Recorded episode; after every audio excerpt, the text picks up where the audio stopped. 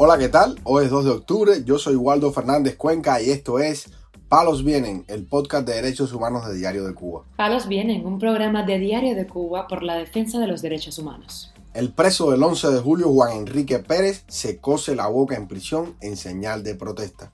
Un preso de las Tunas denuncia las precarias condiciones de los reclusos en esa provincia. El régimen niega al preso del 11 de julio, Yusuan Villalba, pasar a régimen de mínima severidad. Lo más relevante del día relacionado con los derechos humanos en Palos Vientos. Comenzamos informando que el preso del 11 de julio, Juan Enrique Pérez, se cosió la boca con un alambre en la prisión de máxima seguridad de Quibicán en señal de protesta, informa el activista Marcel Valdés en sus redes sociales. Valdés asegura que la esposa de Enrique Pérez pudo confirmar este hecho después de recibir varias llamadas de la prisión de Quibicán, ubicada en la provincia de Mayabeque, en donde se encuentra el manifestante preso. Todo indica que la causa de esta acción de protesta es porque al preso no le dejan realizar llamadas telefónicas ni lo llevan a coger sol, a diferencia del resto de los reclusos de su destacamento. Valdés apunta que por esa causa el preso político ha querido hablar con Pedro, el llamado jefe de las prisiones de Mayabeque, pero su reclamo no ha sido escuchado. Juan Enrique Pérez, de 42 años de edad y padre de cuatro hijos, fue encarcelado por manifestarse el 11 de julio de 2021 en el poblado de Vegas, en el municipio mayabequense de Nueva Paz. Ese día salió a la calle con un cartel que decía, era tanta el hambre que nos comimos el miedo. El manifestante fue condenado a ocho años de privación de libertad por los delitos de desórdenes públicos, desacato y sabotaje, y desde su entrada en prisión ha seguido protestando contra los abusos y atropellos de las autoridades del régimen en esa prisión. Informamos además que el preso político Jorge Luis Gamboa denuncia desde la prisión el típico de las tunas, las precarias condiciones de los reclusos en esa prisión y todas las privaciones que padecen en ese centro penitenciario. En un audio divulgado por el Observatorio Cubano de Derechos Humanos en su cuenta de X, antiguamente Twitter, este preso describe las condiciones infernales en las que están los reclusos de ese penal. Los presos ya no saben qué es secarse con una toalla, pues hace años que no la van. Ya no conocen qué es la repartición de una sauna, de un colchón en condiciones humanas, qué es un aseo personal.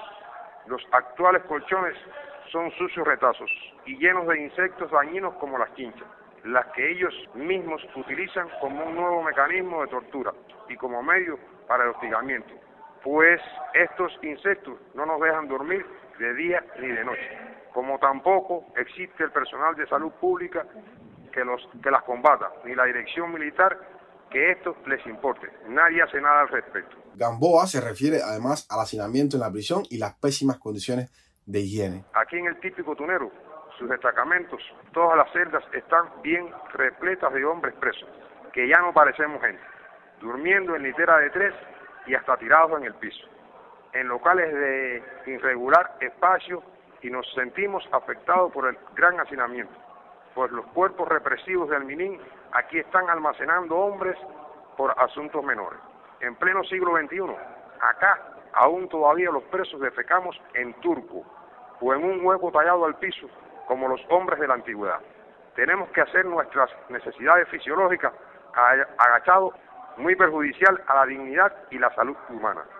Todavía es la fecha que ingerimos agua sin potabilizar y repleta de fango y el mismo rústico embalse de cemento para el agua de bañarse es el mismo para el agua de tomar, construido a menos de medio metro del lugar donde orinamos y defecamos, el sucio baño. El preso político explicó que las autoridades mantienen desinformadas totalmente a la población penal, ya que apenas existen televisores u otros medios de información al que puedan acceder los reclusos. Para mi justa cuenta, hace más de dos años en esta prisión y a conveniencia de su dirección penal y provincial, hacen que el 80% de esta población penal no tengamos televisión pues bajo el pretexto de que casi nuevos se han, se han roto, se los han llevado para jamás volver.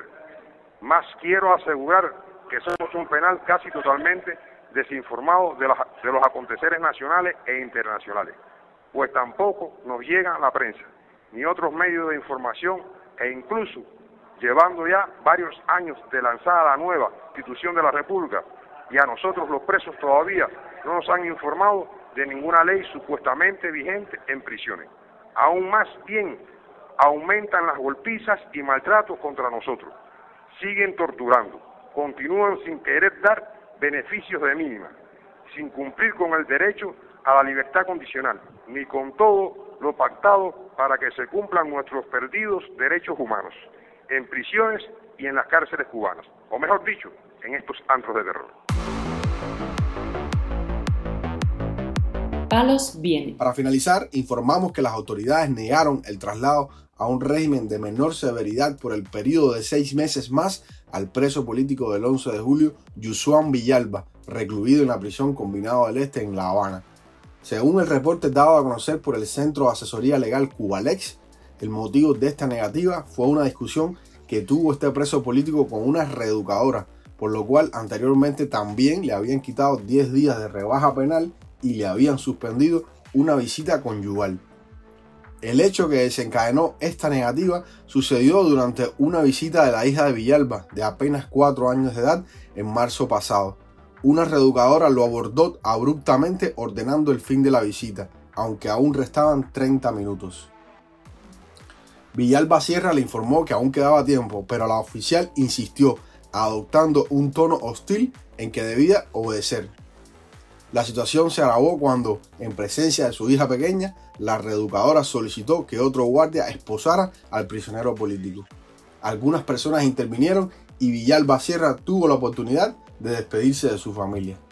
Para los abogados de Cubalex, esta negativa de cambio de régimen puede interpretarse como negación de un beneficio penitenciario, lo que podría cuestionarse en términos de justicia y proporcionalidad, según el artículo 105 de la Ley de Ejecución Penal.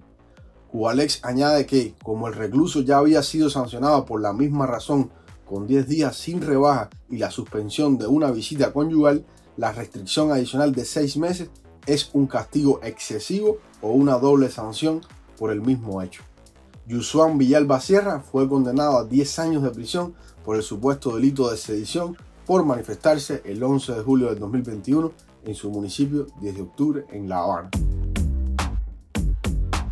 Palos Vienen, un programa de Diario de Cuba por la defensa de los derechos humanos. Estas han sido las noticias de hoy en Palos Vienen, el podcast de derechos humanos de Diario de Cuba.